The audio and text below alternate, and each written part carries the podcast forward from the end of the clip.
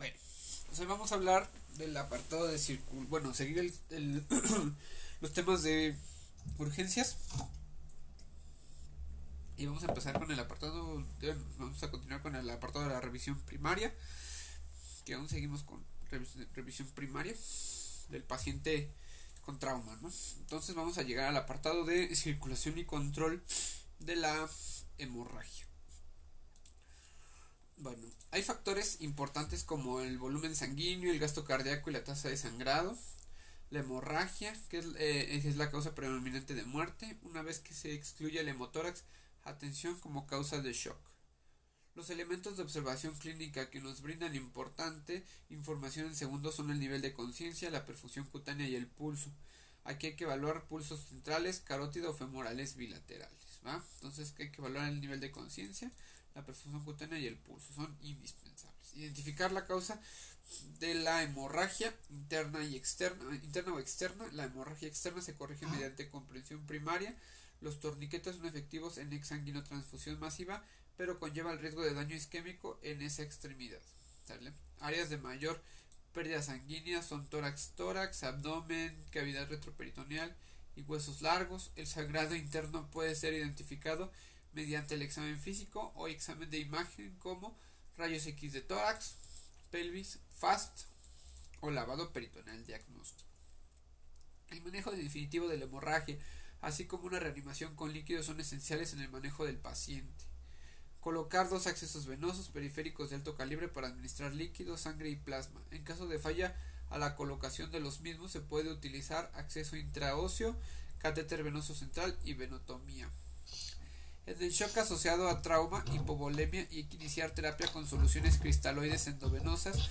Todas las soluciones deben ser entibiadas, almacenadas en ambientes de 37 a 40 grados centígrados. Entonces, en shock asociado a trauma por hipovolemia, hay que iniciar terapia de soluciones cristaloides endovenosas. Todas las soluciones deben ser entibiadas, almacenadas en ambientes de 37 a 40 grados, administradas, administradas a través del sistema de sistemas calentadores. Un bolo de un litro puede ser administrado a un paciente adulto para obtener una respuesta adecuada. Si no se responde a esta maniobra, deberá recibir una transfusión sanguínea. La administración de líquidos debe de ser juiciosa. Un estudio informó que los pacientes que recibían más de 1.5 litros en el área de urgencias tenían un incremento de la mortalidad. En pacientes con lesiones graves se ha visto que el uso de ácido tranexámico dentro de las primeras tres horas de la lesión tiene una mejoría de la sobrevida. Entonces, en pacientes con lesiones graves se ha visto, bueno, vamos aquí, la administración de líquidos debe ser juiciosa. Un estudio informó que los pacientes que recibían más de 1.5 litros en el área de urgencias tenían un incremento de la mortalidad. En pacientes con lesiones graves se ha visto que el uso de ácido tranexámico dentro de las primeras tres horas de la lesión tiene una mejoría en la sobrevida. ¿Va? Bueno, entonces vamos a hablar del déficit neurológico. Aquí hay que hacer una evaluación inicial rápida a través del primer nivel de conciencia y tamaño y reactividad popular. Lo que le preguntas al paciente, señor, señor, ¿se encuentra usted bien, no? Hay que preguntarle si el señor se cree, se siente bien. Si no se siente bien, pues hay que llamar al sistema médico, o activar el sistema médico de emergencia. ¿Va? La escala de coma de Glasgow se debe de realizar para la evaluación del paciente. Una disminución de la misma puede indicar problemas de la oxigenación o perfusión, por la que se deberá reevaluar la oxigenación, ventilación y perfusión. La lesión cerebral primaria es consecuencia del daño estructural de la lesión del cerebro. Se deberá prevenir la lesión cerebral secundaria mediante la monitorización de la oxigenación y perfusión, que es el objetivo principal del manejo inicial. La lesión cerebral primaria es consecuencia del daño estructural de la lesión del cerebro se deberá prevenir la lesión cerebral secundaria mediante la monitorización de la oxigenación y perfusión, que es el objetivo principal del manejo inicial. Exposición y control del ambiente. Durante la revisión primaria, desnude al paciente completamente cortando la vestimenta, cúbralo posteriormente con mantas para evitar la pérdida de calor. Se recomienda el uso de un calentador de líquidos de alto flujo para calentar cristaloides a 39 grados centígrados cuando no se cuente con el equipo que pueda usarse pues, cuando se cuente con el equipo puede usarse microondas, pero nunca productos sanguíneos. En productos sanguíneos. ¿Sale? Entonces dice, durante la revisión primaria desnuda al paciente completamente cortando la vestimenta, cúbrelo posteriormente con mantas para evitar la pérdida de calor. Se recomienda el uso de un calentador de líquidos de alto flujo para calentar cristaloides a 39 grados centígrados. Cuando no se cuente con el equipo puede usarse sus microondas, pero nunca productos sanguíneos. Los anexos a la revisión primaria son electrocardiografía, oximetría de pulso, capnografía, frecuencia respiratoria y gases arteriales. Otros como sonda urinaria para gasto urinario y sonda gástrica para descompresión gástrica. Ah, no hay que retrasar la necesidad de traslado de un paciente con la profundización de estudios de imagen. Traumatismo de cráneo encefálico en menores de 18 años. Es la primera causa de mortalidad de niños de 1 a 14 años. ¿va? Es, entonces, traumatismo craneoencefálico en menores de 18 años. Es la primera causa de mortalidad de niños de 1 a 14 años. Aquí hay un algoritmo que se llama PCARN con TCLB para realización de TAC. Entonces vamos a ver cuándo vamos a realizarle TAC según el algoritmo de PCARN con TCLB. Menos de 2 años con TCLB se realizará TAC con Glasgow menor de 14 puntos y que presente datos de fractura, agitación, somnolencia o respuesta verbal. Entonces al niño que tiene menos de 2 años y tiene un madrazo, tiene un Glasgow menor de 14 y está, tiene sueño. ¿Sale? o lo ven no, pues que pues, como que está medio menso, loca. Ah, bueno, entonces, ay, que se ganó su TAC, ¿va? O si tiene más de dos años, con TCLB se realizará TAC cuando igual esté el grado de 14 y datos de fractura de base de cráneo. O agitación, somnolencia, preguntas repetitivas o respuesta verbal lenta. La misma madre, güey, ¿sale? Menos de dos años o menos de dos años, igual, datos de fractura de base de cráneo. Acuérdate, pues, de base de cráneo el signo de la batalla y el signo del ojos de mapache. mapache. ¿Qué, qué otros? El, el, salida del líquido cefalorraquídeo por la nariz, ¿no? Se ¿Qué llama, más? Se llama, ¿qué? Y, y, ¿Cómo se llama? Este... No me acuerdo el nombre. Y... Rinorraquia. Rinorraquia. ¿Qué otro? ¿Qué más? No sé. ¿Cuál? Batalla. Otorraquia salida de, ah, sí, del oído. de sangre por la por, por el oído y hematoma en el paladar blando. Entonces acuérdate, 14 puntos, gracias. Menos de 14 puntos de Glasgow en TCE, en menores de 2 años o más de 2 años, ¿verdad? Y que tienen sueño o que están madreados. Diagnóstico. Historia clínica, estimando la probabilidad de la lesión intracraneal o necesidad del envío para realizar TAC o manejo. Entonces, historia clínica, hay que estimar la probabilidad de lesión intracraneal o necesidad de envío para realizar TAC o manejo. Uh, ante un niño que sospechas maltrato infantil, hay que pensar cuando tiene apnea, hemorragia retiniana, fracturas de costillas o huesos largos y cuello, hemorragias subdurales o extradurales, lesiones hipóxico-isquémica y edema cerebral, el, niño del, el, síndrome del niño maltratado. Hay que realizar la escala de coma de Glasgow y otros parámetros como el tamaño de reactividad de pupilas, fondo de ojo, tensión arterial y temperatura. Se sugiere utilizar la escala ABDI. Entonces dice realizar la escala de coma de Glasgow y otros parámetros como el tamaño de reactividad de pupilas, fondo de ojo, tensión arterial, perdón, y temperatura. Se sugiere utilizar la escala ABDI, alerta verbal, dolor inconsciente para traumatismo moderado.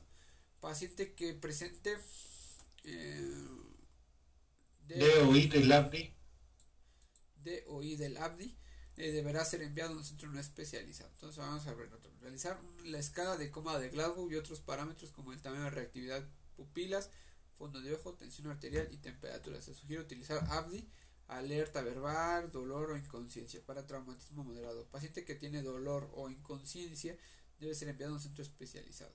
No realizar radiografías no sirve, no es bueno, hay que tomar TAC.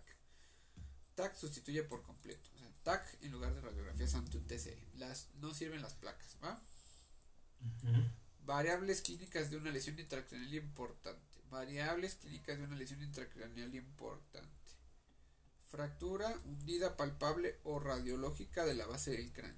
Fractura hundida palpable o radiológica de la base del cráneo. Déficit neurológico localiza, focalizado como agitación, somnolencia, preguntas repetitivas o respuesta lenta a la comunicación verbal, accidente en eyección, muerte de otro pasajero, vuelco, peatón que sale volando, ciclista sin casco, golpeado por un vehículo motorizado. Entonces, esto es unos datos de una lesión intracraneal importante, ¿no? Caída más de 1.5 en niños, metros en niños y mayores de 2 años. Y golpe de cabeza con objeto de alto impacto. Aquí hay que mantener bajo vigilancia un mínimo de 4 horas en casa, 48 horas posterior al trauma. Bueno, entonces dice, variables clínicas de una lesión intracraneal importante. Fractura hundida, palpable radiológica de la base del cráneo.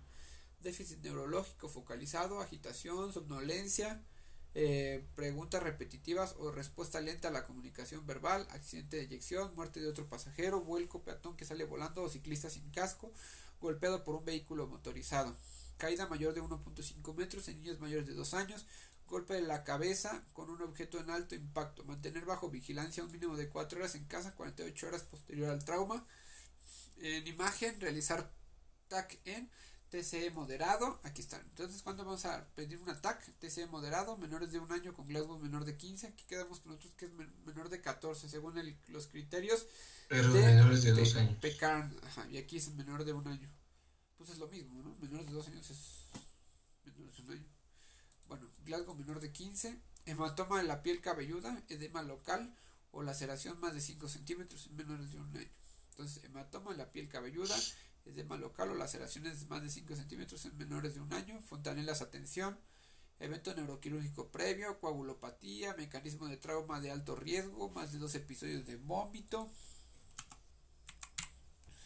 convulsiones postraumáticas por sospecha de maltrato, sospecha de lesión cervical y TC severo. ¿Va?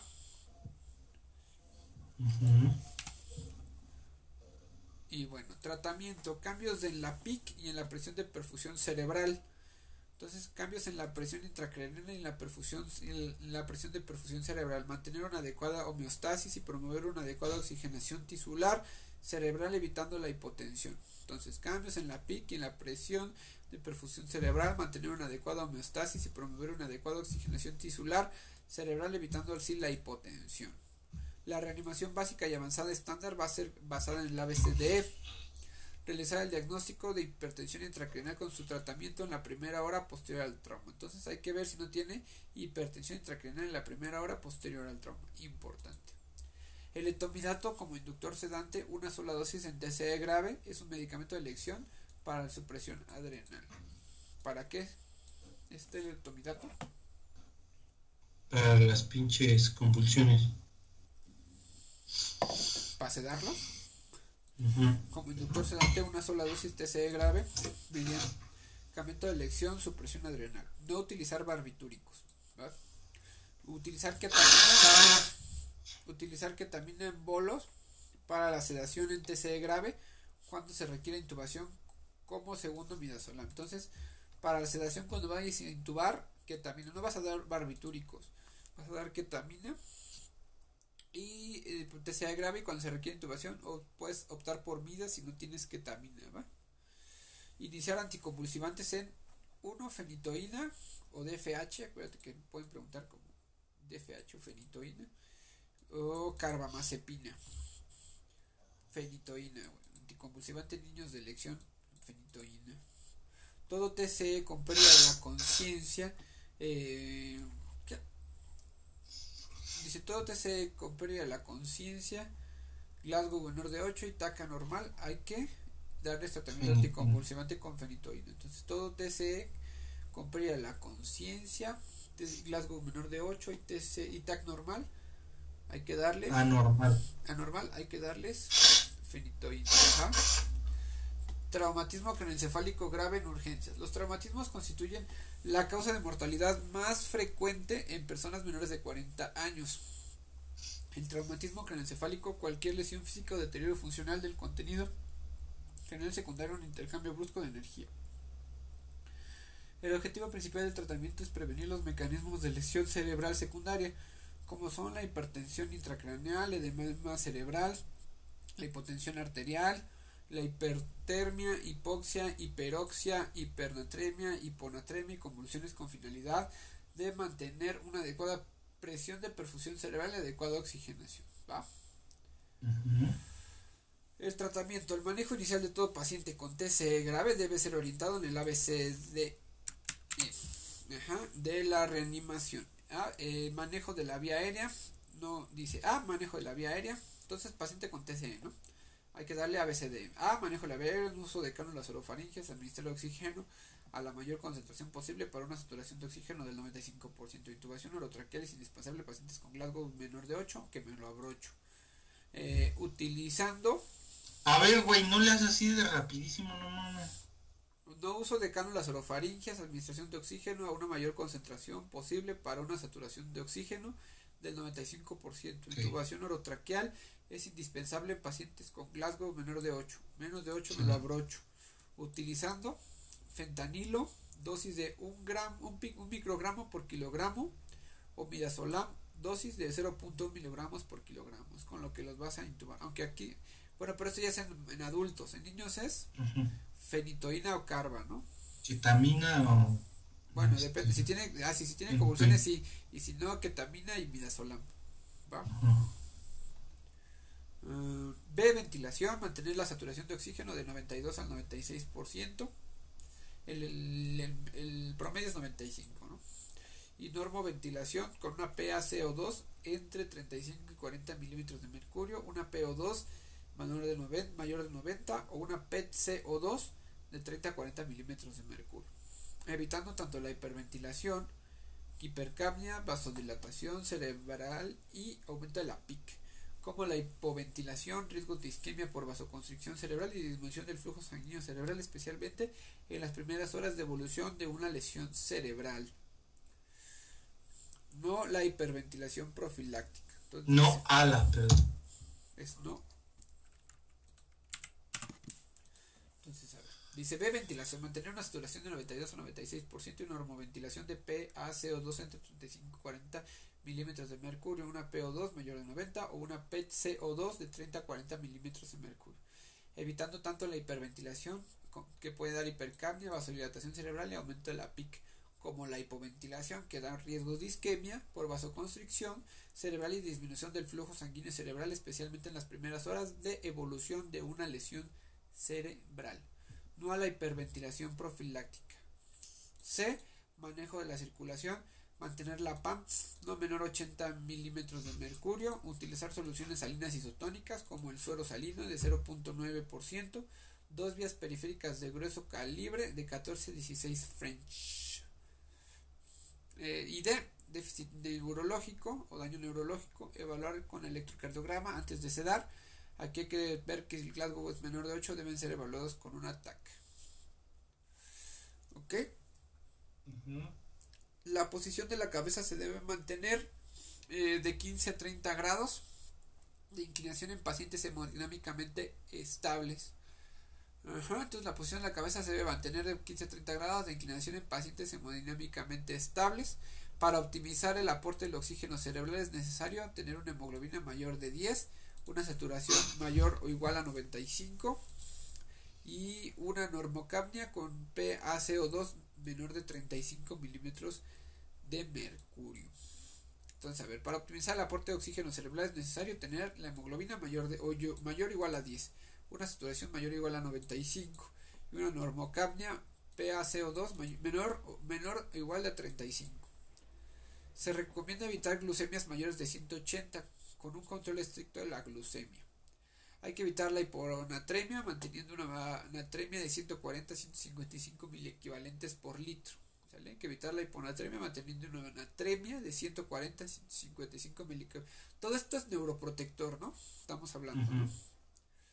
Se sugiere que los pacientes deben ser mantenidos a una temperatura corporal por encima de los 36 y por debajo de los 38. No se recomienda la hipotermia profiláctica temprana dentro de las 2.5 horas. Entonces se sugiere que los pacientes deben ser mantenidos a una temperatura corporal por encima de los 36 y por debajo de los 38 grados. No se recomienda la hipotermia profiláctica temprana dentro de las 2.5 horas.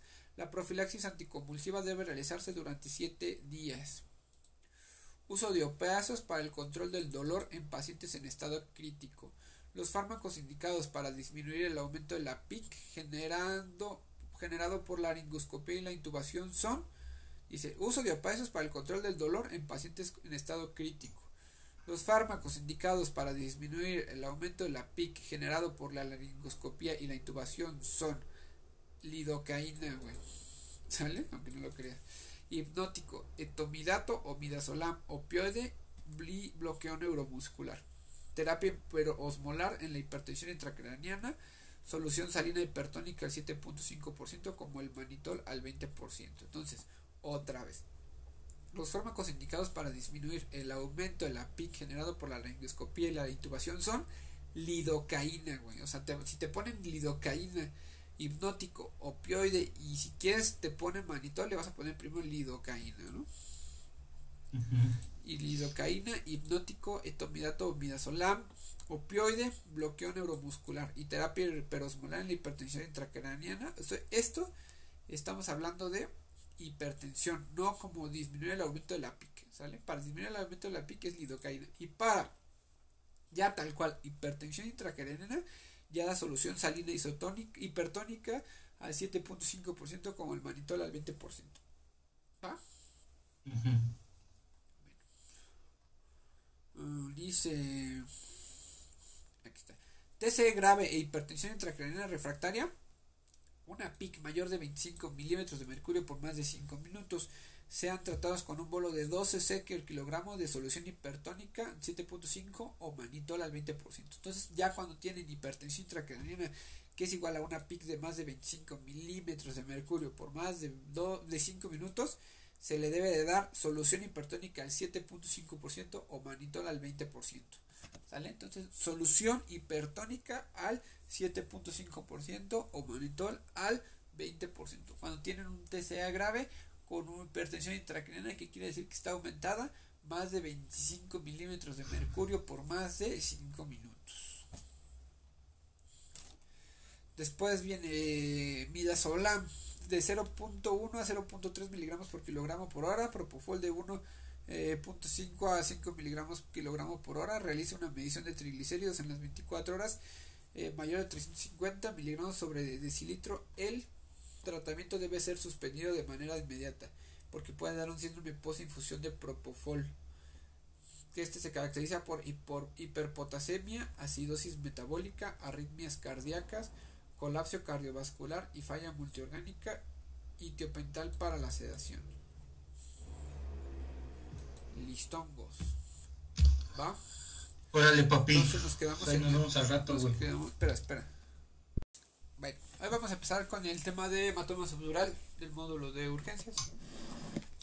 Y bueno, eh, los hematomas subdurales crónicos son colecciones de lenta y sostenida progresión ubicadas entre la duramadre y la aracnoide. Se originan de una hemorragia subdural traumática seguida de un proceso de hiperfibrinólisis o liquefacción del coágulo y degradación de los restos hemáticos. Ajá. Esta colección, colección, ejerce una presión esta colección ejerce una presión sobre el cerebro que finalmente vence la tolerancia individual de cada paciente y condiciona al inicio de las manifestaciones clínicas. En la mayoría de los casos existe el antecedente de un traumatismo ocurrido mínimo tres semanas antes. Como factores de riesgo tenemos crisis convulsivas, abuso de alcohol,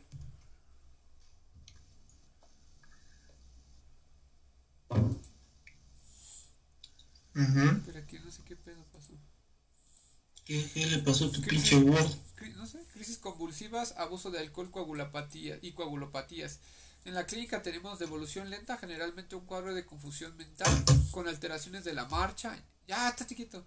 Hemiparesia, cefalea, demencia, incontinencia urinaria, alteraciones de la conciencia, vómito, convulsiones, anisocoria por herniación cerebral y afasia motora. Entonces, clínica de evolución lenta, generalmente un cuadro de confusión mental, caracterizado por alteraciones de la marcha, hemiparesia, cefalea, demencia, incontinencia urinaria, alteraciones de la conciencia, vómito, convulsiones, anisocoria por herniación cerebral y afasia motora. En la clasificación de Mark Walder, tenemos el grado 0 de paciente neurológicamente normal, Grado 1, paciente alerta y orientado, síntomas mínimos, leve cefalea, ausencia o mínimos síntomas neurológicos focales, asimetría en los reflejos. Grado 2, somnoliento, desorientado, con déficit neurológico, variable y hemiparesia leve. Entonces ya desde aquí se empieza a deteriorar. Grado 3, paciente estuporoso, estuporoso pero responde apropiadamente a los estímulos. Nociceptivo, signos focales severos y puede haber hemiplegia. Y en el grado 4, paciente comatoso, ausencia de respuesta motora al estímulo doloroso o con postura de cerebración o de corticación. Vamos. El pedo es distinguir entre el 2 y el 3. El 4, pues no. El 4 es coma, el 2 es somnoliento y el otro es estuporoso. El 0, pues está bien. El 1 está alerta y orientado, pero ya empieza con signos focales. El 2 está somnoliento, desorientado. El 3 ya estuporoso. El 2 está desorientado y somnoliento. Y el 4 está estuporoso, pero responde apropiadamente a estímulos. ¿Vale? Y ya el último, pues ya está comatoso. Eh, ¿Qué es esto? Ah, este es el Glasgow, ¿no? Y bueno, el Glasgow, vamos a verlo por acuérdense. Apertura ocular, ajá, de arriba abajo, ocular, motora y verbal. O bueno, así, bueno, de hecho es así, ocular, verbal y motora. O si lo quieres ver al revés, este, motora, bueno, lo correcto es de arriba abajo, ¿no? Ocular, verbal y motora. Ocular espontáneo 4 puntos, al estímulo verbal 3 puntos, al dolor 2 puntos y ninguna 1 punto. La verbal va a ser 5 puntos, le vamos a ir aumentando una conforme bajemos. Orientada 5 puntos, conversación confusa 4 puntos, palabras inapropiadas 3 puntos, sonidos incomprensibles 2 puntos, ninguno 1 punto. Y respuesta motora, obedece órdenes 6 puntos, localiza el dolor 5 puntos, flexión normal 4 puntos, flexión anormal 3 puntos, extensión de cerebración 2 puntos y ninguna flacidez 1 punto. Después tenemos la por distribución radiológica y macroscópica en cuatro tipos. Homogéneo el, del, hematoma, ¿no? Del hematoma subdural, cuatro tipos.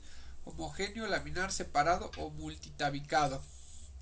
El diagnóstico se va a hacer con un ataque de cráneo. Cuando no es concluyente es recomendable la realización de una tomografía de contrastada o una resonancia magnética en el encéfalo del encéfalo en T1. ¿Va? Y tenemos entonces paciente adulto con TCE severo, hay que, hay que eh, está con elevación de la PIC.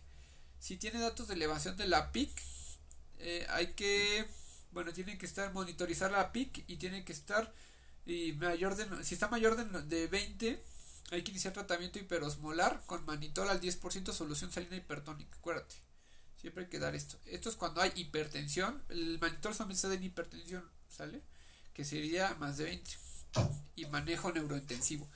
Si, si no está mayor de 20 o si la PIC no está elevada, continuar con sedación con midazolam propofol y evaluar la sedación con RAS. Criterios para la monitorización de la PIC. Escala de Glasgow mayor o igual a 3 y menor o igual a 8 posterior a la reanimación inicial en urgencias. Taca normal, hematoma, contusión, edema o herniación o compresión. ¿Va? Entonces, criterios para monitorizar la PIC, escala de Glasgow mayor o igual a 3 y menor o igual a 8 posterior de la reanimación inicial.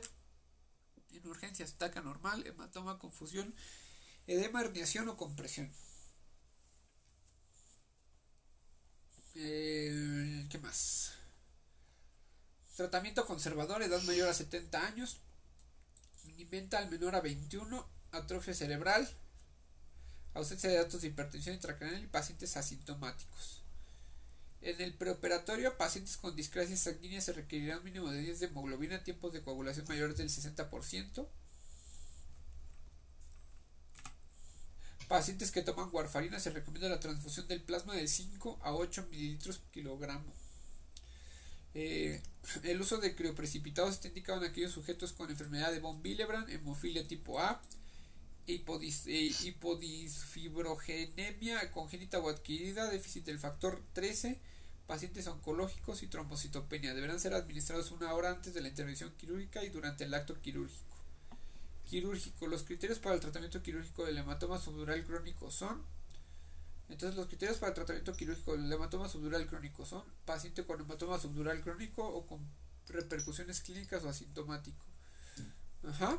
Entonces, ¿cuáles son los criterios para la cirugía en un hematoma subdural crónico? Son paciente con hematoma subdural crónico con repercusiones clínicas asintomático, tomografía con colección subdural mayor a un centímetro, desplazamiento de las estructuras de la línea media mayor a 10 milímetros, craneostomía mínima de twist dreher, hematomas drill que no tengan múltiples tabiques ni consolidación en sujetos con patología agregada. Y la craneostomía convencional, que es la evacuación por trépanos, la evacuación por trépanos, que son hematomas que no tengan múltiples tabiques ni consolidación y que puedan ser sometidos a un procedimiento anestésico general, tratamiento inicial de elección. Entonces, la craneostomía convencional por trépanos, tratamiento inicial de elección. Los drenajes se deben retirar en un lapso de 48 a 72 horas. Colocar el drenaje en el espacio subdural y sin succión y dirigirlo hacia la región frontal. La cranotomía debe considerarse el tratamiento de última elección. La cranotomía, ¿sale? Pero la craneostomía es la de primera elección. ¿Va? ¿Va? Va. Después viene farmacológico, antibióticos, profilaxis en procedimientos neuroquirúrgicos limpios, cefalotina un gramo IV cada 8 horas por 3 dosis, iniciando la primera dosis en la inducción de la anestesia, procedimientos neuroquirúrgicos limpios contaminados, cefalotina un gramo eh, cada 8 horas, intravenoso más metronidazol 500 miligramos cada 8 horas. O sea, tienes que dar antibióticos profilácticos en procedimientos neuroquirúrgicos limpios, ¿sale? Como cefalotina y, puedes agregarle metronidazol. La frecuencia de crisis convulsivas como manifestación clínica inicial del hematoma subdural crónico es del 4 al 6% después del procedimiento quirúrgico alrededor del 3 al 11% de los pacientes que desarrollan crisis desarrollan crisis convulsivas. Se recomienda el uso de fenitoína a dosis de impregnación de 15 a 20 miligramos kilogramo dosis y de mantenimiento de 5 a 7 miligramos kilogramo dosis cada 8 horas por un tiempo mínimo de 6 meses. Entonces, recomendar el uso de fenitoína ante paciente con crisis convulsivas y, y eh, Queda igual en el pinche paciente con TC, ¿no? Ajá. Y hematoma subdural, ¿no? Sí. Que este es el de. Acuérdense, hematoma subdural media luna, ¿no? Ahorita lo vemos así, media luna. Pero ahorita lo, lo ponemos. Porque creo que no lo pusiste, ¿no? No. Ah. Qué no, Chepe? ¿Por qué no? Y se me fue de subdural, media luna. y epidural es bicóncavo, ¿no? De bolillo. Acuérdense, güey. Bueno, yo me lo aprendí así. El subdural está viendo hacia abajo. Y el epidural, o sea, de sub de hacia abajo. Y el epidural, si lo ven, está viendo hacia arriba. Es muy fácil, mira. Yo me lo aprendí así, güey. Pero pues no sé si ustedes lo quieren aprender así. Mira, ¿ya vieron? Aquí está el epidural. Está viendo hacia arria y el subdural está viendo hacia abajo. Mira, epidural viendo hacia arriba, subdural viendo hacia abajo. Este es epidural. Eh, ese es el subdural viendo hacia abajo. ¿Sí ven la diferencia? ¿Lo que explico? Sí. Entonces, el subdural está hacia abajo y el epidural está hacia arriba. ¿Sale? Yo no, ya se me lo aprendí, güey. Y me ha sacado de pedo. Entonces dice, entonces la fenitoína dosis de impregnación de 15 a 20 miligramos kilogramo dosis y de mantenimiento de 5 a 7 miligramos kilogramo dosis cada 8 horas por un tiempo mínimo de 6 meses en aquellos pacientes que debutaron con crisis que no son epilépticos. AINES, opioides, tramadoles, antieméticos, metoclopramida, difenidol y ondacetrón. Son los que puede dar, ¿no? Las complicaciones postquirúrgicas intracraneales más frecuentes recidiva del hematoma, 2 a 24%, que no creo que sea una complicación, pero bueno. Infección 5%, hemorragia parenquimatosa 45%, neumoencéfalo atención 2.5 a 16% y convulsión el 31%. Eh, valorarse con tomografía en 4 semanas en evaluación eh, evolución clínica neurológica estable pero con remanente de hematoma subdural entonces hay que valorar con tomografía a las 4 semanas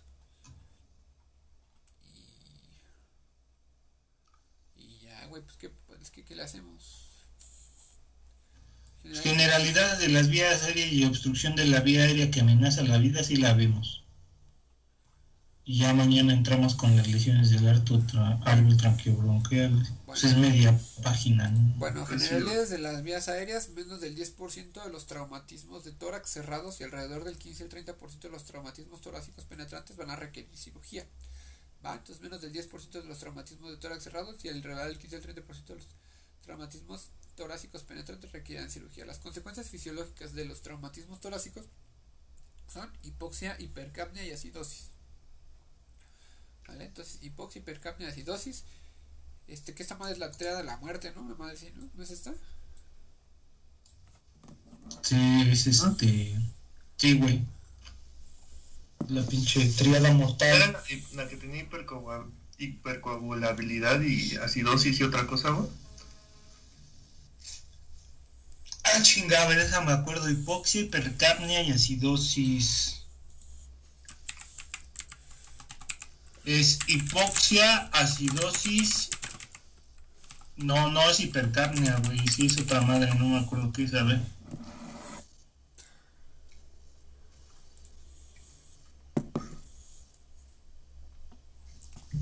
Coagulopatía, acidosis e hipotermia, güey. Ah, Era hipotermia, sí. Vez era. Coagulopatía. Sí, no, hipercapnia yo me acuerdo que no era. Bueno, eso. Entonces, hipoxia, hipercapnia y acidosis. El objetivo principal de las lesiones torácicas va encaminado a la prevención de hipoxia. La hipoxia es la más seria de consecu- consecuencias de una lesión torácica y el objetivo va encaminado a prevenir y tratarla. La revisión primaria de las lesiones que amenazan la vida. Obstrucción de la vía aérea, lesiones que amenazan la vida. La obstrucción de la, dice, la revisión primaria, entonces esa es la, es fundamental. La obstrucción de la vía aérea, lesiones que amenazan la vida. La obstrucción de la vía aérea puede ser el resultado de edema, sangrado o vómito que, en el, que es aspirado por el paciente y la lesión laringea puede ser resultado de un traumatismo torácico mayor o como consecuencia de un golpe directo. La dislocación posterior de la clavícula ocasionalmente lleva a obstrucción de la vía aérea. Entonces, la dislocación posterior de la clavícula ocasionalmente lleva a obstrucción de la vía aérea en el trauma penetrante que involucra el cuello o tórax y puede desembocar en una lesión o sangrado que produzca obstrucción. ¿Sale? Entonces, dislocación posterior a la clavícula ocasionalmente lleva a obstrucción de la vía aérea que, al trauma penetrante que involucra el cuello o tórax puede desembocar en una lesión o sangrado que produzca obstrucción. En la revisión primaria busque tiraje intercostal y supraclavicular, inspeccione la orofaringe, ajá, escuche el movimiento de aire en nariz, boca y pulmones, busque estridor en pacientes que pueden hablar o cambios de la voz, obstrucción parcial, palpar cuello en búsqueda de crepitación, aplicar succión para aliviar la obstrucción, líquidos y reduzca una luxación posterior o fractura de clavícula, extendiendo los hombros del paciente sujetando la clavícula con una pinza del campo. Ya. Entonces, dislocación posterior de la clavícula te puede dar puede penetrar el, el tórax, ¿no? Es importante. En la revisión primaria hay que ver el tiraje intercostal, inspeccionar la ore- orofaringe, escuchar el movimiento del aire de nariz y boca y pulmones, buscar estridores, cambios de la voz como obstrucciones, palpar el cuello para buscar signos de crepitación, aplicar succión para aliviar la obstrucción de líquidos y reduzca la luxación posterior fractura de la clavícula, extendiendo los hombros del paciente sujetando la clavícula con una pinza de campo. Ya. ¿Va? Bueno, vamos a hablar hoy de obstrucción de la vía aérea, lesiones que amenazan la vida. La obstrucción de la vía aérea puede ser el resultado de edema, sangrado o vómito que es aspirado por el paciente. La lesión laringea puede ser resultado de un traumatismo torácico mayor o como consecuencia de un golpe directo. La dislocación posterior de la clavícula ocasionalmente lleva a obstrucción de la vía aérea. El trauma penetrante que involucra el cuello o tórax puede desembocar en una lesión o sangrado que produzcan obstrucción. En la revisión 1 busque tiraje intercostal y supraclavicular, inspeccione la orofaringe, escuche el movimiento de aire en nariz, boca y pulmones, busque estridor en pacientes que puedan hablar o cambios de la voz, obstrucción parcial, palpar el cuello en busca de crepitación, aplicar succión para aliviar la obstrucción de líquidos, reduzca una luxación posterior o fractura de clavícula, extendiendo los hombros del paciente, sujetando la clavícula con una pinza del campo.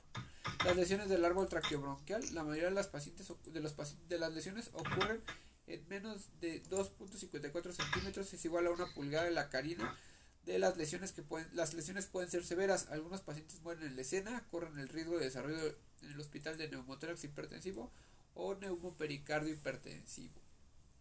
Otras lesiones graves desaceleración rápida y lesiones por explosión.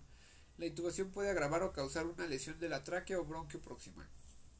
Los pacientes se presentan de forma frecuente con hemoptisis enfisema subcutáneo, neumotórax hipertensivo y cianosis. La expansión incompleta del pulmón. y la gran fuga de aire después de la colocación del tubo torácico sugiere una lesión del árbol troqueobronquial. Entonces la expansión incompleta del pulmón y la gran fuga de aire después de la colocación de un tubo torácico sugiere una lesión del árbol traqueobronquial. Diagnóstico. Broncoscopia confirma el diagnóstico. Solicitar valoración quirúrgica de inmediato. El tratamiento inmediato puede requerir la colocación de una vía aérea definitiva. La intubación de la vía aérea puede ser difícil debido a la distorsión de la anatomía. Pueden requerirse maniobras avanzadas de la misma como colocación de un tubo endotraqueal mediante fibra óptica o la colocación selectiva del bronquio no afectado. Eh, en este tipo de pacientes está indicada la intervención quirúrgica inmediata. Entonces, esta es una de las que comprometen la vida, ¿no? La lesión del árbol bronquial, es importante que eh, ocurren a 2.54 centímetros o una pulgada de la carina, pueden desarrollar en, su paso al hospital neumotórax hipertensivo, neumopericardio hipertensivo, pueden ser causadas por desaceleración rápida o lesiones por explosión y pueden presentar hemoptisis, enfisema subcutáneo, neumotórax hipertensivo y cianosis, ¿va? La expansión del pulmón puede ser incompleta o es secundaria, o sea, se, te das cuenta cuando colocas un tubo torácico y no no no, no este no mejora, ¿no? Entonces esa es una lesión de la árbol bronquial. Cuando colocas un tubo y no mejora, no expande, entonces piensas en una lesión del árbol traqueobronquial. El diagnóstico pues va a ser por broncoscopia, hay que ver la, la lesión y hay que solicitar valoración quirúrgica, ¿va? Y el tratamiento pues va a ser inmediato requerir eh, la colocación de una vía aérea definitiva, estabilizarlo y pues ya ahí ves qué le haces, ¿va? Ah, qué rico el cereal. Ya, ya es hora. Dice entonces, eh, problemas respiratorios. Se exponga completamente el torso del paciente para exponer las venas del cuello y la respiración puede requerir quitar el collarín cervical pero este debe de realizarlo manualmente. Evaluar los movimientos torácicos, la calidad de la respiración, ocultar el tórax, palpar el tórax, búsqueda de signos significativos como hipoxia, más de la frecuencia respiratoria, cambios en el patrón respiratorio, cianosis que este es tardío. Eh, las lesiones torácicas severas que ponen en peligro la vida paleanal que afectan la respiración son el neumotórax hipertensivo, el neumotórax abierto, el neumotórax masivo las lesiones del árbol bronquial importantísimas. Entonces, ¿cuáles son las que afectan el peligro? Bueno, dan peligro a la vida, según el, ENAR, según el nuevo TLS, el neumotórax hipertensivo, el neumotórax abierto, el hemotórax masivo y las lesiones del árbol traqueobronquial, ¿va? Va. Trauma de tórax. Traumatismo de tórax son las lesiones producidas en la pared torácica, en órganos o estructuras intratorácicas eh, por fuerzas externas de, aceleración, desaceleración, compresión, impacto de baja y alta velocidad, penetración de baja velocidad y electrocutamiento. Eh, Pueden ser cerrados con tus penetrantes ocasionados directamente desde la pared torácica o a través de la vía aérea. Dentro de la clínica vamos a tener dolor, aumento de la sensibilidad de crepitación, disnea, cianosis, estridor, disfonía, desviación traqueal, infurgitación yugular, síndromes pleuropulmonares, enfisema subcutáneo, timpanismo y disminución de amplexión y amplexación. ¿Va? Va. Neumotórax, atención, la lesión que produce cuando se filtra aire como una válvula con una sola dirección. El aire es forzado a entrar a la cavidad pleural, el pulmón eventualmente pues se colapsa, ¿no? Entonces lesión que se produce cuando el aire se filtra como una válvula con una sola dirección, el aire es forzado a entrar en la cavidad pleural y el pulmón eventualmente se colapsa. El mediastino es desplazado hacia el lado opuesto, disminuyendo el retorno venoso y comprimiendo el pulmón contralateral. Aquí está la placa que Chepe quiso poner. ¿Y el sonidito que escucha que es? Su ventilador de Chepe. Qué gastroso. La causa más frecuente. Pero no sé, porque está apagado su micrófono. ¿No está? No. Es tu compu, güey. Ándele, perro, es su computadora, no se haga güey. Sí, porque la mía no está haciendo ni un ruido, güey. Pues no sé, la neta es, debe ser el ventilador de la computadora de escritorio. Sí, el ventilador. Pinche ventilador de. Es un, es un pinche radiador, güey. El mediastino es desplazado hacia el lado. Ok, eso ya. Entonces aquí está el neumotórax atención.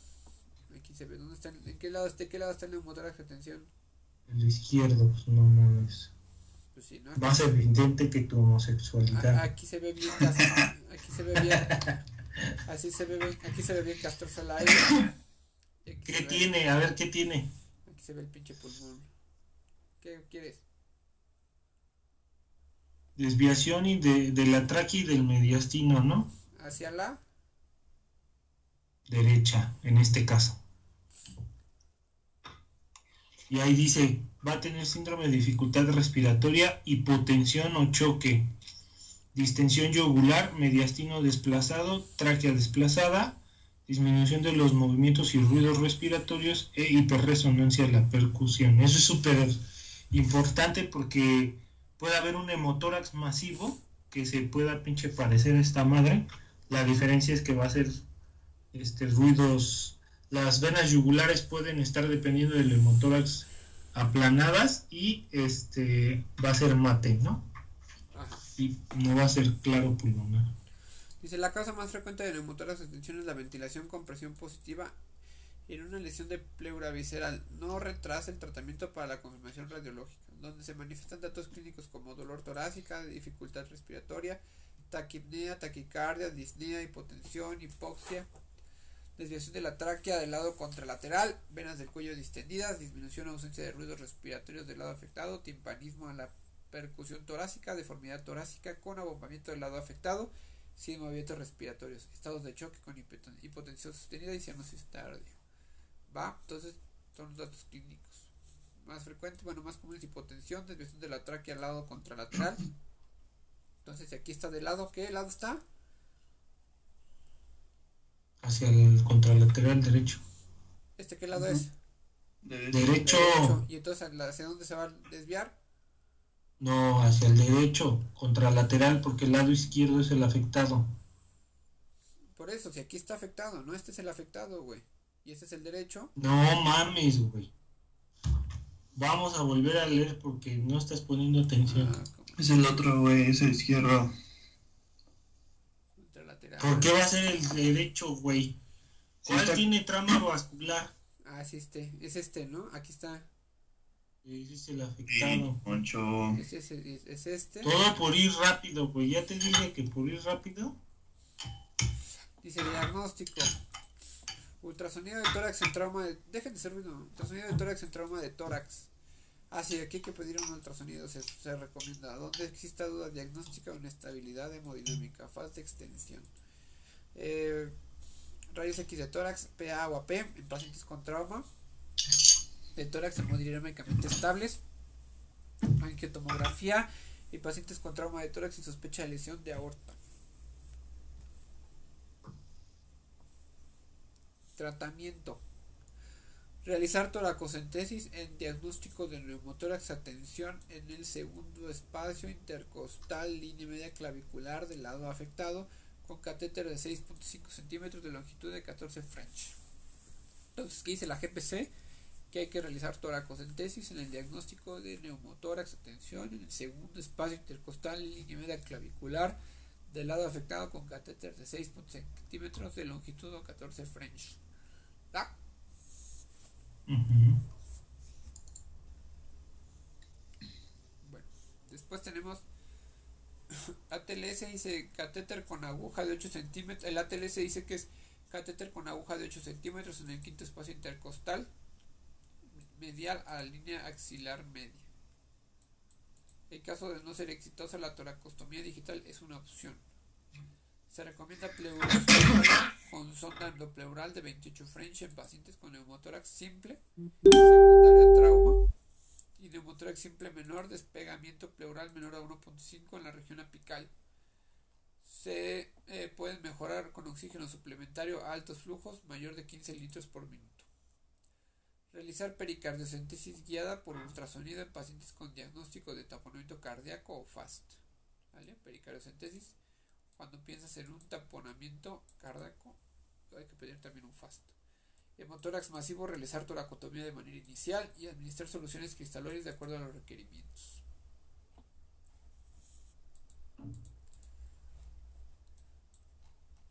Qué ruidito tan castroso. No, pues ya vámonos, porque no vamos a acabar. Ah, sí, mira, va está aquí, sí. Neumotórax abierto. El equilibrio entre. ¿Qué escuchas, güey? Un pinche. A ver, voy a, voy a, voy a silenciar mi micro, aguante. Y me dice si soy yo.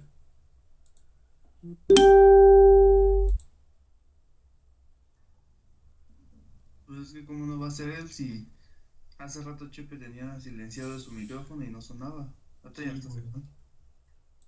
Y mi compu no está haciendo nada, los, los, los Sí. ventiladores no suenan ¿Ya dejó nada. de sonar? Sí, güey, cuando lo silenciaste dejó de sonar. A ver, ahí va otra vez.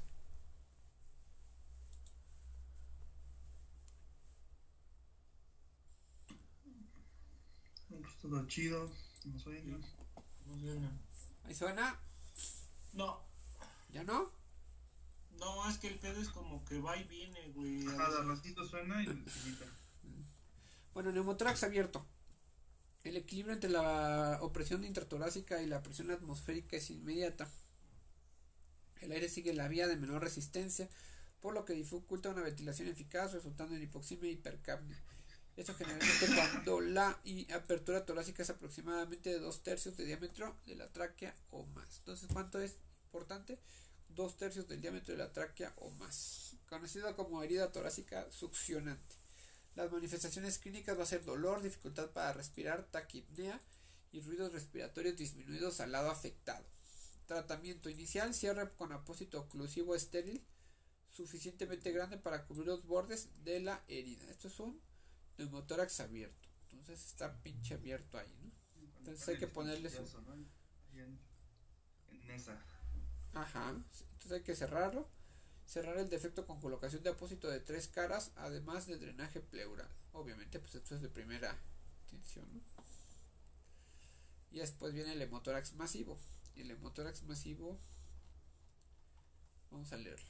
La es la acumulación de sangre de un tercio o más de la volemia del paciente en cavidad torácica, más de un tercio o más de la volemia del paciente eh, en cavidad torácica y del líquido en, en un hemitórax eh, de manera rápida, más de 1500 mililitros. Eso es masivo, ¿no?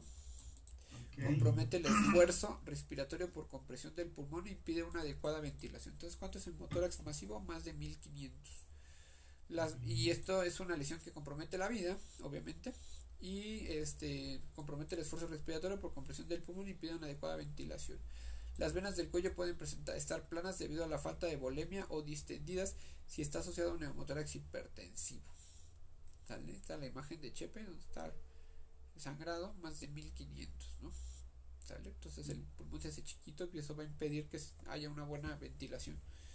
La causa más común son heridas penetrantes, con lesiones de vasos sistémicos o biliares por trauma cerrado. La clínica es ausencia de ruidos respiratorios, perfusión mate o en hemitórax afectado, en hemitórax afectado, dolor torácico, dificultad respiratoria, disminución de la aplexación pulmonar, inspección y abombamiento del hemitórax, venas yugulares colapsadas.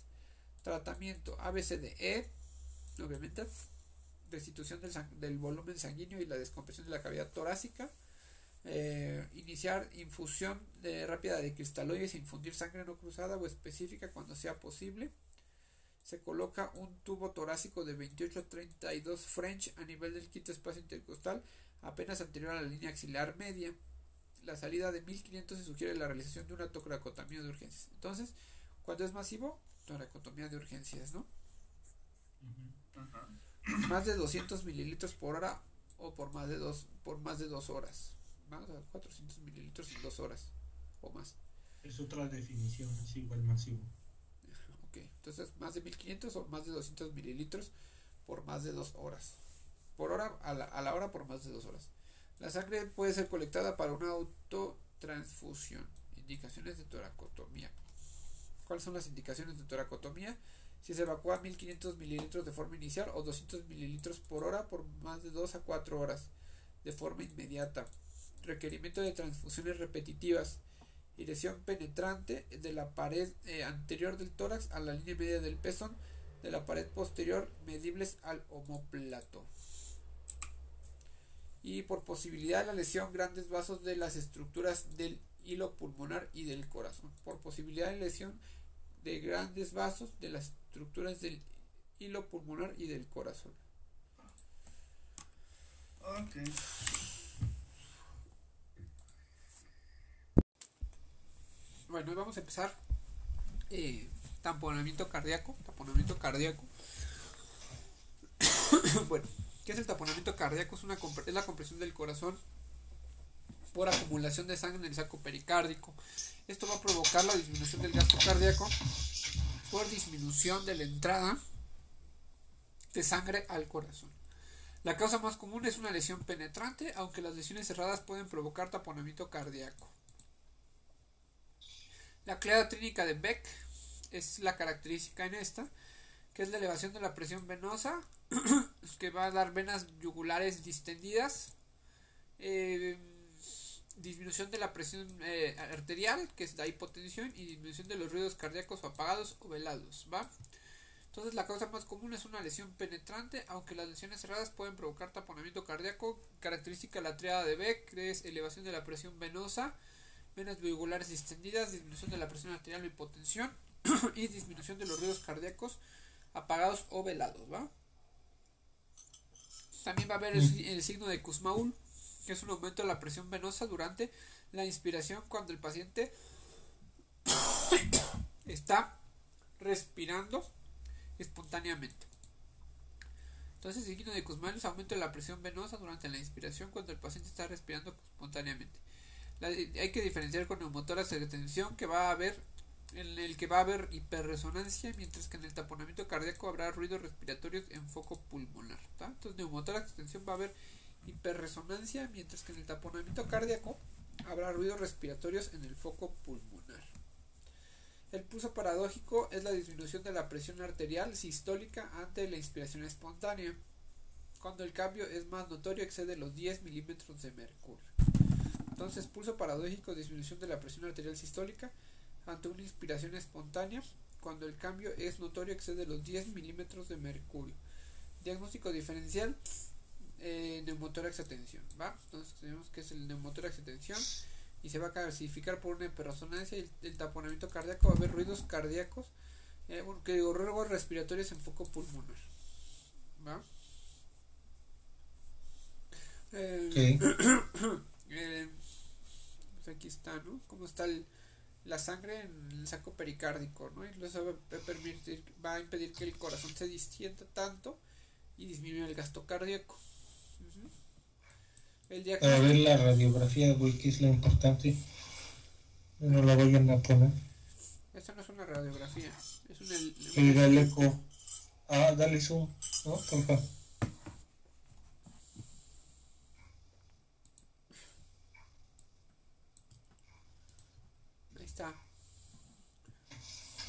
Que hay sangre, ¿no?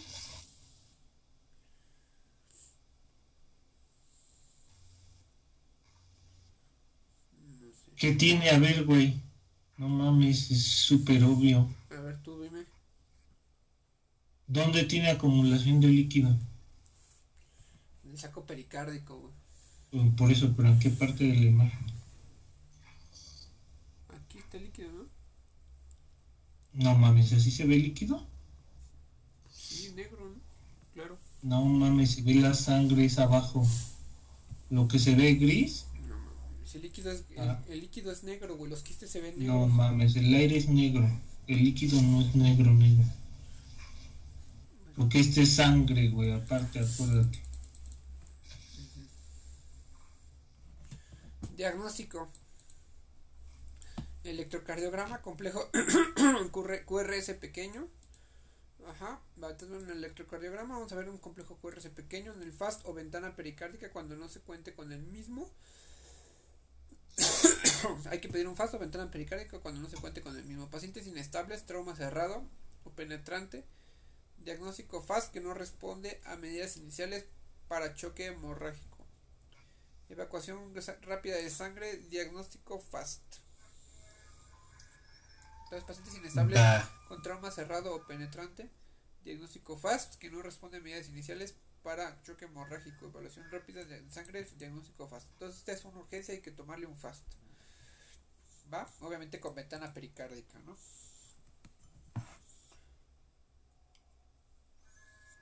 Tratamiento.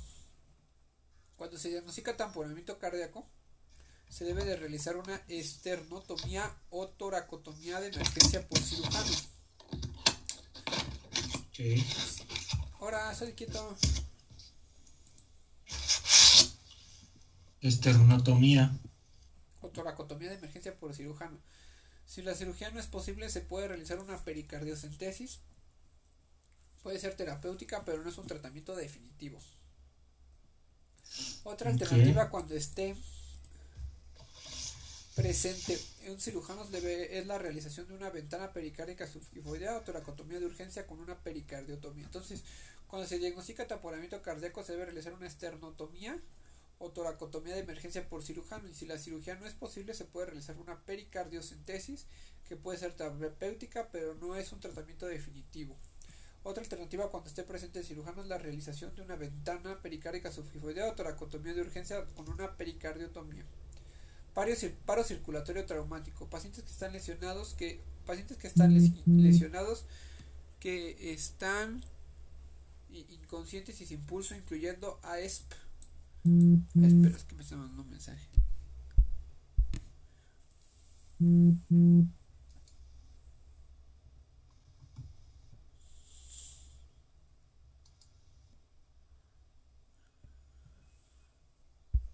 Qué estreso. Dice, ok, entonces paro circulatorio traumático. Pacientes que están lesionados, que están inconscientes y sin pulso, incluyendo a ESP, Actividad eléctrica sin pulso. sin pulso. Como se observa hipovolemia extrema, fibrilación auricular y asistolia, paro cardíaco verdadero. Se consideran que están en paro circulatorio. Las causas de paro circulatorio traumático incluyen hipoxia severa, neumotórax hipertensivo, hipovolemia profunda, taponamiento cardíaco, hernia, hernia cardíaca, ya apareció Manuel, güey. hernia cardíaca, contusión cardíaca severa. Eh, el paro circulatorio se diagnostica con los hallazgos clínicos inconsciente y sin pulso y requiere acción inmediata. Entonces el paro cardíaco, el paro circulatorio se diagnostica con los hallazgos clínicos inconsciente y sin pulso y requiere acción inmediata, obviamente. Cada segundo cuenta y no debe de haber ninguna demora por el monitoreo con electrocardiograma o ecocardiografía. Hay que iniciar el RCP cerrado simultáneamente con una reanimación ABC. Inicie con una vía aérea definitiva con intubación endotraqueal, administrar ventilación mecánica con 100% de oxígeno para evitar un neumotórax hipertensivo. ok, entonces administrar ventilación mecánica con 100% de oxígeno para evitar un neumotórax hipertensivo. Realizar toracostomía bilateral con dedo o con un tubo. Ok, monitorear el electrocardiograma y la saturación de oxígeno e iniciar la reanimación rápida de líquidos a través de las vías intravenosas de ancho calibre o agujas intraóseas. Hay que administrar epinefrina un miligramo si hay fibrilación ventricular. Entonces, ¿qué hay que administrar si hay fibrilación ventricular? Epinefrina un miligramo. ¿Va? Dice tratamiento. Puede requerirse una toracotomía de reanimación si no se obtiene un retorno de la circulación espontánea REC o ROC, ROC en inglés, que es lo mismo que retorno de la circulación espontánea. Si no se cuenta con cirujano y se sospecha de taponamiento cardíaco, se puede realizar una pericardiocentesis de preferencia bajo guía del ultrasonido. La revisión secundaria, la dice la revisión secundaria de los pacientes con trauma torácico implica una revisión a fondo, eh, electrocardiograma y monitoreo de la oxigenación, medición de gases arteriales, radiografía de tórax de pie en pacientes sin sospecha de inestabilidad de la columna vertebral, TAC en pacientes que sospechan lesiones de la aorta o lesiones de la columna vertebral, ¿va? Entonces, revisión a fondo de electrocardiograma y monitoreo de la oxigenación, gases arteriales y radiografía de tórax de pie si no hay lesión de la médula de la columna vertebral y TAC si hay lesión o piensas de una lesión en el, la aorta. Eh, lesiones potenciales eh, lo potencialmente letales. Estas requieren un alto índice de sospecha y el adecuado uso de estudios complementarios. Aquí vamos a encontrar el neumotórax simple. ¿No te saltaste nada, güey? No. Ah, ok. El neumotórax simple y es la entrada del aire al espacio virtual entre la pleura visceral y la parietal. El tórax típicamente está ocupado por los pulmones que están adosados a la pared del tórax por la tensión superficial por la tensión superficial. El aire que entra en el espacio pleural rompe las fuerzas cohesivas entre las pleuras visceral y parietal, permitiendo que el pulmón colapse. Entonces es la entrada de aire al espacio virtual entre la pleura visceral y la pleura parietal. el tórax típicamente está ocupado por los pulmones que están adosados a la pared del tórax por la tensión superficial. El aire que entra en el espacio pleural rompe las fuerzas cohesivas entre las pleuras viscerales y parietales, permitiendo que el pulmón colapse. La laceración del pulmón con fuga de aire es la causa más común de neumotórax por trauma contuso. Las lesiones de la columna torácica pueden asociarse con el neumotórax. ¿Va? Las lesiones de la columna torácica pueden asociarse con el neumotórax. Dice traumatic circulation arrest, penetric or blunt, with no pulse. ¿Te la quieres leer? ¿Tú? El de arriba, ¿no? ¿De qué es esto? Dice algorithm for management of traumatic circulatory arrest. Pues si quieres leerla, léela. Léela, güey. No, güey, toda esa madre yo me da hueva. ¿Por qué no? O sea, ¿la lees o no? Léela, que no le dé hueva. El aumento del aire entre la pleura provoca colapso del pulmón, a su vez provoca una alteración en la ventilación perfusión. ¿Va? Entonces el aumento entre la pleura provoca, el del aire entre la pleura provoca un colapso del pulmón, que aquí va a estar, a su vez provoca una alteración en la ventilación perfusión. Pues sí, lo mismo, ¿no? Clínica, ruidos respiratorios disminuidos, hiperresonancia, la percusión en expiración y de pie. Y va a haber una placa de tórax, puede ayudar al diagnóstico. Se va a ver el pulmón colapsado, ¿no? Mm, tratamiento, hay que colocar un tubo torácico en el cuarto a quinto espacio intercostal anterior a la línea media axilar. La observa, aunque la, la GPC creo que dice que es media, media clavicular, ¿no? La pues ahí depende de, de, cómo te estén haciendo la pregunta. La observación y aspiración del neumotórax simple puede ser apropiada siempre con la presencia de un cirujano calificado. Posterior a la colocación del tubo se debe de colocar un sello de agua con o sin succión y tomar, una radiografía de tórax para observar la adecuada colocación y reexpansión pulmonar. Entonces, posterior a la, colocación del tubo se debe de colocar un sello de agua con o sin succión para tomar y tomar una radiografía de tórax para observar la adecuada colocación y reexpansión pulmonar. La aplicación de presión positiva de un neumotórax simple puede, puede convertirlo en un neumotórax a tensión.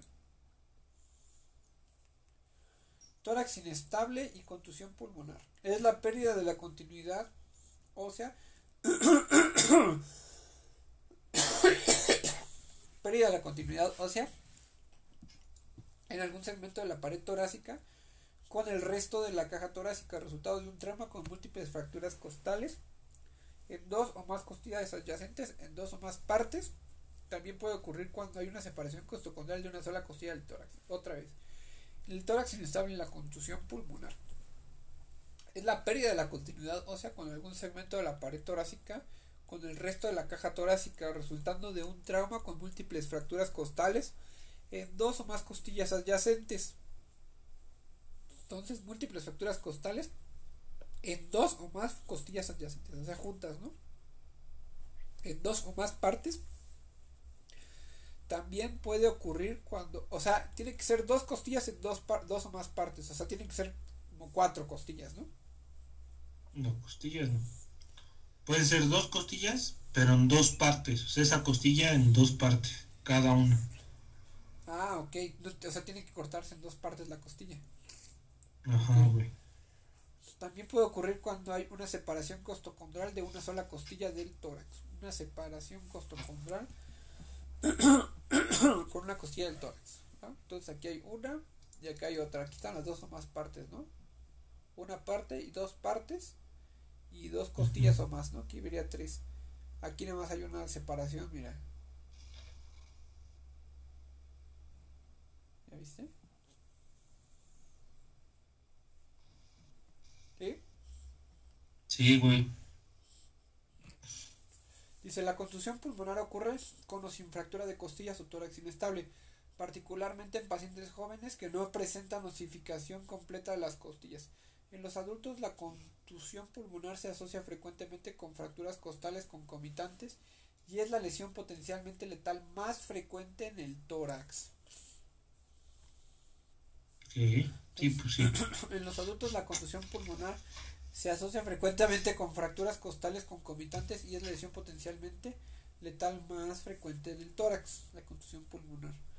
Eh, este defecto por sí solo no causa hipoxia, lo que sí es la lesión pulmonar dependiendo la severidad de esta, el dolor asociado con restricción de los movimientos respiratorios.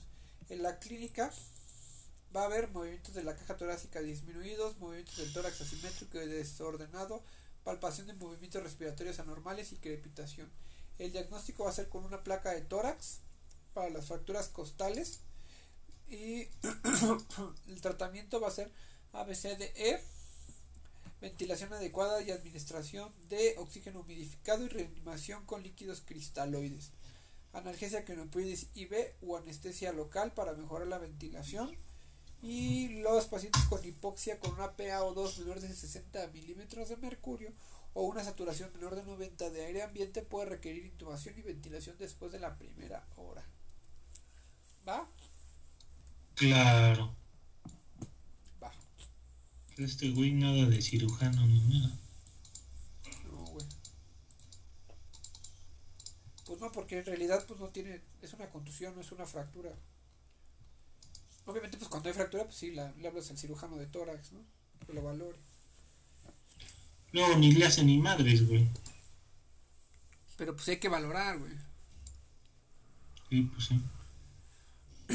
Bueno, dice trauma torácico contuso. El 50% de los casos de los traumatismos cardíacos contusos están relacionados con accidentes automovilísticos, eh, seguido de peatones golpeados por vehículos, accidentes en moto y caídas de alturas de 6 metros o más. La contusión cardíaca puede dar como resultado la ruptura de las cámaras cardíacas, disección de las arterias coronarias, trombosis y lesión valvular.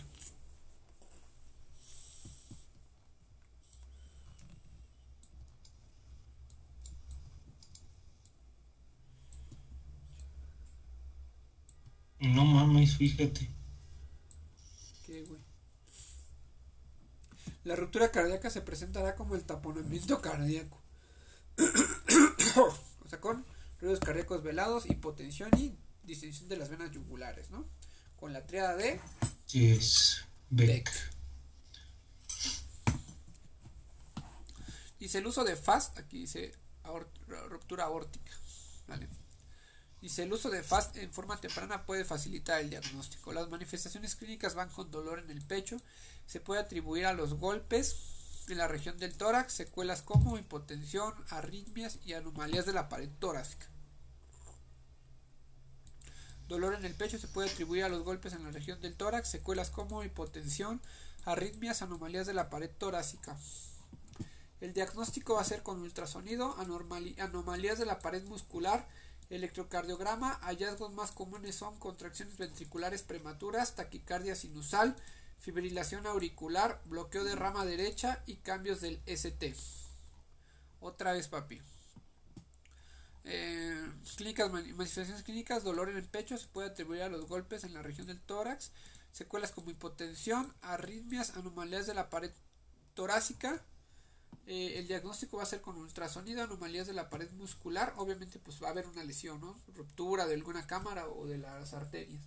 Electrocardiograma, hallazgos más comunes son contracciones ventriculares prematuras, taquicardia sinusal, fibrilación auricular, bloqueo de rama derecha y cambios del ST. Recordar que un evento traumático puede haberse precipitado en un episodio isquémico cardíaco. Entonces recordar que un evento traumático pudo haber... ¿Qué haces, cabrón? Moví la silla. Recordar que un evento traumático puede hacer, haberse precipitado en un episodio isquémico cardíaco. Todo paciente que se les hace un diagnóstico de contusión miocárdica por anomalías de la conducción tienen riesgo de presentar arritmias. y se deben de vigilar dentro de las primeras 24 horas y los pacientes sin anormalidades electrocardiográficas no necesitan más monitorización. Entonces, todo paciente que sale ese diagnóstico de contusión miocárdica por anomalías de la conducción tiene riesgo de presentar arritmias y se deben vigilar dentro de las primeras 24 horas y los pacientes sin anormalidades electrocardiográficas no necesitan más monitorización. ¿Vale? Ruptura traumática de aorta. Causa común de Ya esa ya porque voy al baño, cabrón. Ya me estoy zurrando. Pero todavía tenemos tiempo, güey. Por eso, pero no mames. O voy al baño ahorita. No, pues Acabamos esta, ¿no? Acabamos esta. Sí, ruptura. Ruptura traumática de aorta. Entonces, la ruptura traumática de aorta es la causa más común de muerte súbita, ¿va? ¿Cuál es la causa más común de muerte súbita? Ruptura traumática de aorta. Después de la colisión, después de la colisión vehicular o caídas de grandes alturas. Entonces es la tercera causa. Ajá. Colisión vehicular la primera o caídas de grandes alturas la segunda. Aquellos que tienen más probabilidades de sobrevivir son aquellas que tienen lesiones de la laceración incompleta cerca del ligamento arterioso de la aorta. Me encanta como tú vas en, el podcast en Spotify vas a salir. Ya, güey, porque ya me estoy zurrando, güey. Así es. Todos zurran, ¿verdad? Es correcto. Pues sí, ni modo que no zurrara. Tiene más probabilidades de sobrevivir son aquellos que tienen lesiones de laceración incompleta cerca del ligamento arterioso de la aorta. Todas las características que comparten los sobrevivientes es que tienen un hematoma contenido mediastinal que evita la exsanguinación inmediata y la muerte. O sea, ese, ese pinche hematoma va a evitar que te mueres. ¿Eh? La presencia de hipotensión arterial intermitente o recurrente se debe a un sitio de sangrado alejado y no identificado. Hay que recordar que los síntomas pueden estar ausentes, mantener un alto índice de sospecha cuando el sol, cuando se tiene el antecedente de fuerzas de desaceleración, lo que puede salvarse la vida al paciente. Algunos hallazgos radiológicos que se observan en los estudios radiográficos son ensachamiento mediastinal, obliteración del arco aórtico, desviación de la tráquea a la derecha, depresión del bronquio principal izquierdo, elevación del bronquio principal derecho, obliteración del espacio entre la arteria pulmonar y la aorta. Esto va a dar un oscurecimiento de la ventana aortopulmonar. Entonces, algunos hallazgos radiológicos que se observan en los estudios radiográficos son obviamente de ruptura traumática de la aorta, ensanchamiento mediastinal, obliteración del arco aórtico, desviación de la tráquea a la derecha, depresión del bronquio principal izquierdo, elevación del bronquio principal derecho, obliteración del espacio entre la arteria pulmonar y la aorta y oscurecimiento de la ventana aortopulmonar, desviación del esófago, tubo nasogástrico a la derecha, ensanchamiento de la línea paratraqueal, ensanchamiento de la interfase paraespinal, presencia de una sombra pleural o apical, hemotórax izquierdo, fracturas de la primera o segunda costilla o escápula. Los falsos positivos o negativos pueden presentarse. El ataque helicoidal de tórax con contraste es el estudio de tamizaje en sospecha de lesión de la aorta. Si los resultados no son, no son concluyentes, se debe de realizar una aortografía. El ultrasonido transesofágico puede ser de utilidad y menos invasivo. Si no hay si no hay contraindicación, el uso de beta, bloqueadores se debe de usar para alcanzar una frecuencia cardíaca menor a 80 eh, latidos por minuto. Entonces, a ver otra vez. El ataque helicoidal de tórax con contraste es el estudio de tamizaje en sospecha de lesión de la aorta. ¿va? Entonces, el ataque helicoidal de tórax con contraste es, el estudio de tamizaje en sospecha de lesión de la aorta. Si los resultados no son concluyentes, se debe de realizar a ortografía, el ultrasonido transesofágico puede ser de utilidad y es menos invasivo. Si no hay contraindicación, el uso de beta bloqueadores debe de usarse para alcanzar una frecuencia cardíaca menor a 80 latidos por minuto y control de la TA media entre 60 y 70 milímetros de mercurio. Si no puede usarse el molol o está contraindicado y el uso de nicardipino puede usarse, si esta falla se pueden usar nitratos. Entonces, si no, si no hay contraindicación del beta bloqueador, beta bloqueador, ¿va? Frecuencia cardíaca, para obtener una frecuencia cardíaca menor a 80, hay que tenerlo estabilizado. Y control de la TA media entre 60 y 70. Si no se puede usar el esmolol, que es el beta bloqueador, o está contraindicado, hay que usar nicardipino, ¿va? Entonces, beta bloqueador es como el esmolol. Esto para ruptura cardíaca o de la, de la aorta, ¿no? Eh, puede usarse y, y si no, ni cardipino. Y hay que lograr una frecuencia cardíaca menor de 80 y una TA media entre 60 y 70. Puede usarse, puede usarse. Si esta falla, se puede usar nitritos. Y por último, pues tenemos nitritos. Tratamiento. La, la reparación endovascular es la mejor opción y se ha visto que tiene excelentes resultados. Si no se cuenta con los recursos necesarios, el traslado no debe ser retrasado. Tratamiento. La reparación endovascular es la mejor opción. Aquí te valió madre poner esto en negro. Y se ha visto que tiene excelentes resultados. Si no se cuenta con los resultados, los recursos necesarios, el traslado debe ser, no debe ser retrasado. Hemotórax. No, ya vete, mi hermano, ya estás en llamas. ¿ah? Ya. Órale, güey, ya,